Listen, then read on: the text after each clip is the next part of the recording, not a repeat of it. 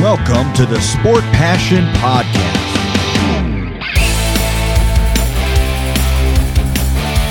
And here is your host, Lars Marendorf.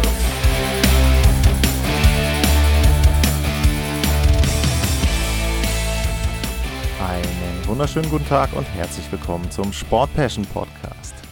Nach den drei Mannschaften aus dem Big Apple wird es Zeit, mal so ein bisschen aufs Land zu gehen.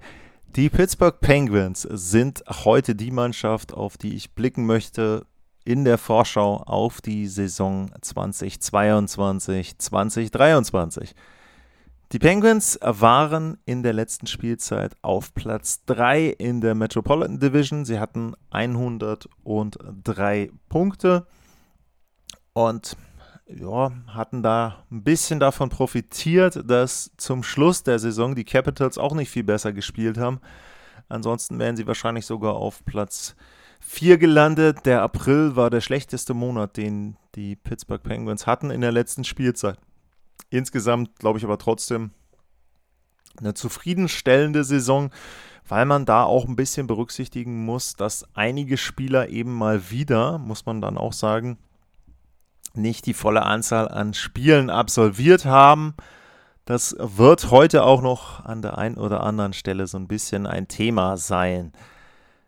Ja, schauen wir nochmal auf die Zahlen drauf, die die Penguins in der letzten Spielzeit hatten. Wenn man an Pittsburgh denkt, eine Mannschaft mit Sidney Crosby mit dabei, Malkin dabei, Günzel dabei, dann denkt man, die sind ja offensiv relativ gut. Ähm, Torhüter-Position ist so ein bisschen seit Flurry, Murray, äh, sag ich mal, etwas vage, wo man sagt, oh, vielleicht einen schlechten Torhüter. Aber die Statistiken der letzten Saison, die sprechen ein bisschen andere Sprache. Wenn man einmal guckt bei den Toren, da waren sie auf Platz 11, 269 geschossene Tore. Bei den Gegentoren waren sie auf Platz 5, nur 222, also da schon sehr gut.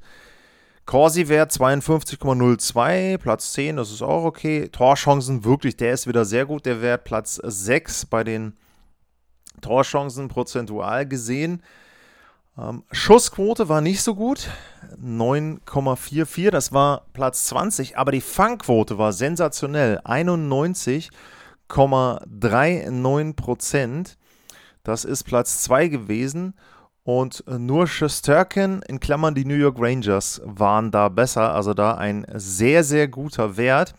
Genauso einen guten Wert hatten sie bei den Strafzeiten. Die Penguins sind eine sehr disziplinierte Mannschaft. Nur 546 Minuten saß ein Spieler auf der Strafbank. Das ist auch Platz 2 gewesen. Wiederum erstaunlich ist, wenn man sich auch die Torchancenquote anschaut, wenn man eben weiß, dass Crosby mit dabei ist, wie die Powerplay-Quote war. 20,2 Prozent, das war nur Platz 19. Das Unterzahlspiel wieder exquisit. 84,4 Prozent, Platz 3. Also man merkt, die Penguins haben, wenn man jetzt den Corsi-Wert nimmt, wenn man die Torchancen nimmt, sie haben nicht unbedingt Probleme, Torchancen rauszuspielen und auch Spiele zu bestimmen. Sie hatten aber im letzten Jahr zumindest ein paar Probleme, den Puck im Tor unterzubringen. Defensiv waren sie wirklich sehr, sehr gut, das muss man ganz klar sagen. Aber ja, in der Offensive, da war es ein bisschen dünn, was die Penguins dort in der letzten Spielzeit aufs Eis gebracht haben. Welche Schlüsse hat man in Pittsburgh aus diesen Entwicklungen gezogen? Das heißt also, was wurde im Sommer in Pittsburgh gemacht? General Manager Ron Hextall, der war durchaus aktiv, würde ich sagen. Aber meiner Meinung nach oder meiner Erwartung nach nicht unbedingt auf den Positionen, wo das ja nahegelegen hätte, wenn man sich eben die Statistiken anschaut. Denn ich habe es erwähnt, sie hatten eine sehr gute Abwehr, aber ein bisschen Probleme in der Offensive, zumindest dort effizient abzuschließen. Und da würde ich dann schon sagen, hätte ich erwartet, dass vielleicht der ein oder andere Stürmer kommt. Aber die Penguins haben viel gemacht auf den Verteidigerpositionen. Sie haben sich Jeff Petrie geholt aus Montreal. Sie haben sich Ryan Pulling geholt, auch aus Montreal. Sie haben sich Ty Smith geholt aus New Jersey und Jan, und Jan Ruther aus Tampa Bay. Und bei den Forwards ist nur Josh Archibald gekommen aus Edmonton. Und ansonsten haben sie da nichts gemacht. Und abgegeben äh, haben sie Mike Matheson, auch nach Montreal im Trade, äh, John Marino nach New Jersey und ähm, im Moment sind Evan Rodriguez und Brian Boyle noch unrestricted Free Agents. Ich sag mal, bei Boyle kann man fast davon ausgehen, der ist 37 und war jetzt im letzten Jahr auch nicht der Leistungsträger, der Punktelieferant, den man sich vielleicht erhofft hat. Ich schaue mal einmal drauf, was hat er denn für Statistiken gehabt? So, wo ist er? Brian Boyle, 66 Spiele, 21 Punkte. Hm. Okay, aber ich glaube eben bei Boyle besteht keine Chance mehr, dass sie ihn noch holen. Äh, bei Rodriguez kann ich mir schon vorstellen, dass er vielleicht noch zurückkommt, aber auch da hätte ich jetzt erwartet, wenn man ihn denn haben will, dass zum jetzigen Zeitpunkt da eben auch schon dann entsprechend der neue Vertrag unterschrieben worden wäre.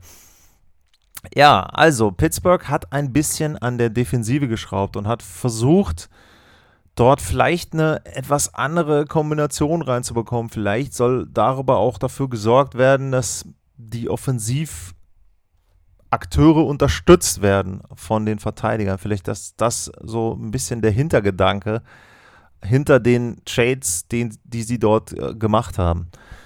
Und Jeff Petrie ist sicherlich der größte Name, wenn man sich jetzt anschaut, die Spieler, die jetzt in Pittsburgh sind, neu. Ähm, Jan Ruther ist natürlich auch ein guter Spieler, zweimal einen Stanley Cup gewonnen, viele, viele Playoff-Spiele absolviert mit Tampa Bay. Ähm, die beiden werden wahrscheinlich, zumindest ist das hier so auf dem Death Chart abgebildet, das zweite Verteidigerpaar bilden. Äh, man muss aber natürlich auch dazu sagen, also bei Jeff Petrie, ja, der war vor zwei Jahren im Stanley Cup-Finale, aber er ist eben schon 34 und die letzte Spielzeit war nicht gut. Er hat vorher vier Jahre lang gehabt, wo er immer zweistellig Tore gemacht hat und immer über 40 Punkte gehabt hat. Und letzte Saison war das jetzt ein bisschen ein Rückschritt, aber natürlich immer eingeordnet in den Themenkomplex Montreal. Da lief ja bei kaum einem Spieler irgendetwas normal. Und die Penguins hoffen sicherlich darauf, dass er jetzt ja da nochmal ein bisschen mehr auch entlastet, vielleicht auch einen äh, Chris Letang. Ähm, da muss man sagen, der hatte eine sehr, sehr gute Spielzeit. Er hatte seine beste Spielzeit, was die Punkte betrifft. 68 Punkte hat er gesammelt in 78 Spielen, 10 Tore und 58 Vorlagen. Und der war von den großen Dreien derjenige, der die meisten Spiele gemacht hat eben jene 78. Und die anderen beiden, Sidney Crosby und Evgeny Morgan, die haben eben relativ viele Spiele verpasst, vor allem dann Malkin. Crosby hat 13 Spiele verpasst und Morgan hat die halbe Spielzeit nicht auflaufen können. Der hatte ja eine Knieoperation letzte Saison und oder in der Offseason und war dann eben erst Mitte der Saison wieder fit hat eine gute Spielzeit gehabt, wenn man die 41 Spiele beurteilt. 42 Punkte. Sidney Crosby hatte eine wirklich sehr gute Spielzeit wieder. 69 Spiele, 84 Punkte, mal wieder über 30 Tore gemacht. Also das zeigt schon, die Jungs sind auch im Alter noch leistungsfähig, aber wenn man sich eben auch die letzten Jahre anschaut, dann ist es in Pittsburgh so, dass immer mal wieder einer von den dreien vergleichsweise lange auch dann fehlt und ausfällt. Und das ist natürlich ein Problem, wo sie dann ja nicht so richtig eben die Konstanz reinkriegen. Ähm, es sind Spieler mit dabei, ein Brian Rust, ähm, der mit nachrückt. Jake Günzel hatte auch 84 äh, Punkte wie Sidney Crosby. Aber letzten Endes ist es dann auch so, Rust hat auch 20 Spiele plus gefehlt. Und irgendwie war es seit dem Titelgewinn 2017 in den Playoffs immer so, dass sie geschwächelt haben. Sie haben noch eine einzige Playoff-Serie gewonnen gegen die Flyers 2018. Danach haben sie dann gegen den Erzrivalen aus Washington verloren. Zum ersten Mal in den Playoffs und seitdem nicht einmal mehr die erste Runde überstanden. Sie haben nicht mal die Play-in-Runde überstanden in der Bubble. Und tja, es scheint so zu sein, dass Pittsburgh aufgrund der Erfahrung immer in der Lage ist, in die Playoffs zu kommen. Aber dann fehlt irgendwie etwas. Natürlich muss man jedes Jahr immer einzeln betrachten. Da sind Umstände dabei, die man nicht so beeinflussen kann. Letztes Jahr war es die Torhüterleistung. Jetzt in der abgelaufenen Spielzeit war es dann wahrscheinlich die Verletzung von Sidney Crosby und die Verletzungen bei den Torhütern, die dann dazu geführt haben, dass man gegen New York verloren hat. Aber trotzdem ist es eben so, dass Pittsburgh ja, so ein bisschen den Eindruck macht, dass sie in so einer Kategorie jetzt langsam mit den Capitals sind. Ähm, die haben auch, die haben einen Titel gewonnen und seitdem nicht eine Playoff-Runde mehr. Und Pittsburgh, da sieht es irgendwie ähnlich aus. Und es ist die Frage, ob man jetzt mit einem Jeff Petrie, der 34 Jahre ist, da den richtigen gefunden hat, um da nochmal irgendwie ein bisschen vielleicht dann auch die ein oder andere Playoff-Runde zu gewinnen. Äh, Crosby ist 35, Letang ist 35, Morgan ist 36. Also die sind schon relativ alt und es ist anscheinend wirklich so, in den Playoffs sind sie dann eben vielleicht auch ein Stück weit zu alt. Aber wenn man mal schaut, Pittsburgh hat zwar den ein oder anderen etwas jüngeren Spieler mit dabei, aber so richtig der einzige, wo man sagen kann, das ist wirklich ein sehr junger Spieler, das ist Ty Smith. Und da muss man vielleicht auch ein bisschen abwarten, ob der jetzt im nächsten Jahr in der neuen Spielzeit überhaupt viel Eiszeit bekommt. Und der ist dann eben wahrscheinlich im dritten Verteidigerpaar. Also du kannst jetzt auch nicht sagen, sie haben da irgendwie frisches Blut reingebracht. Ähm, sie haben ein paar Spieler, wo sie äh, Verträge verlängert haben, wo sie im Sommer eben dann dafür gesorgt haben, äh, dass die noch mit dabei waren. Ricard Raquel, Kasperi Kapanen, Danton Heinen, ähm, die haben alle neue Verträge unterschrieben, aber äh, wie gesagt, äh, Kapanen 26, Heinen 27, Raquel ist 29. Ähm, ja, das sind gute Spieler, aber ja, irgendwo äh, mir fehlt so ein bisschen was. Und was mich etwas überrascht ist, dass ich zumindest von außen noch nicht so viel Diskussion um den Trainer mitbekommen habe. Ähm, Mike Sullivan ist der Coach, der ihnen 16, 17 zwei Titel beschert hat, gar keine Frage. Nur irgendwann finde ich schon, muss man dann auch mal überlegen, ob er noch der Richtige ist, ob er noch derjenige ist, der das Team so einstellen kann und erreichen kann, dass sie eben motiviert sind.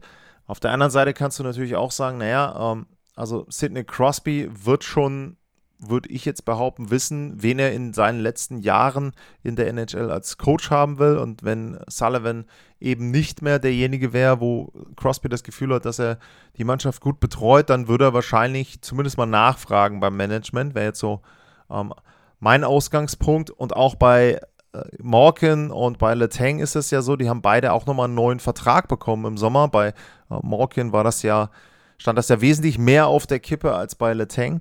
Und auch da würde ich dann sagen, naja, okay, ähm, es wird auch da einen Grund haben, dass die beiden gesagt haben, wir unterschreiben in Pittsburgh und wir unterschreiben in Pittsburgh, wenn Mike Sullivan der Trainer ist. Ja, also wahrscheinlich ist er dann doch aus Sicht der Spieler der Richtige. Was wird in der nächsten Spielzeit möglich sein? Ich weiß nicht, ob die Penguins nächste Saison wesentlich anders spielen werden als im letzten Jahr. Ja, Jeff Petrie ist mit dabei, gibt ihnen nochmal so ein bisschen einen, einen, zweiten Punch hinten außer Abwehr raus, auch im Powerplay vielleicht nochmal jemand, der da etwas mehr Akzente setzt. Da erwarte ich schon, dass das Powerplay besser wird. Also das wäre jetzt fatal, wenn sie in der nächsten Spielzeit im Powerplay auch wieder irgendwo im, in der Mitte, im unteren Drittel rumkrebsen. Es wird dann eine Frage sein der Gesundheit. Bleiben die genannten Starspieler gesund, bleibt auch dann natürlich dazu einen Jake Günzel einen gesunden Brian Rust, dann ist es durchaus möglich, dass die Penguins mehr Punkte holen und dass sie sich dann auch nochmal irgendwo auf Platz 2 vielleicht das Heimrecht sichern können in der Metropolitan. Ähm, ganz vorne dran, das nehme ich einfach mal vorweg, sehe ich die Hurricanes und dahinter ist eben so ein ja, eine Gemengelage an Teams, wo die Penguins mit drin sind, ähm, die Rangers mit drin sind, die Capitals wahrscheinlich auch noch, ähm, Islanders und eben die Blue Jackets, wenn die noch äh, jetzt ein bisschen konstanter spielen können mit ihrem neuen Kader. Und da sehe ich die Penguins. Das heißt also, wenn es gut läuft, wird es Platz 2. Wenn es dumm und schlecht läuft, dann verpassen sie eben erstmals in der langen, langen Zeit seit 2006 die Playoffs. Und ja, Titelkandidat äh, sehe ich sie nicht. Ähm, dafür sind sie mir dann wirklich ähm, zu alt. Ich glaube, das haben auch die letzten Jahre so ein bisschen gezeigt, dass die älteren Teams, die dann auch Erfolg hatten, mal einen Stanley Cup gewonnen haben, dass die doch Probleme bekommen, jetzt in den Playoffs dann eben erfolgreich zu sein. Qualifikation ist immer noch irgendwie drin, aber danach wird es dann schon relativ dünn mit den guten Ergebnissen von älteren Teams. Ja, das war meine Vorschau auf die Pittsburgh Penguins 2022, 2023. Wenn euch diese Ausgabe gefallen hat, wenn euch der Podcast generell gefällt, dann bitte abonnieren, bitte weitersagen und bitte auch bewerten, wo immer ihr den Podcast hört. Das hilft immer. Und ansonsten gilt für heute vielen Dank fürs Zuhören. Bleibt gesund und tschüss.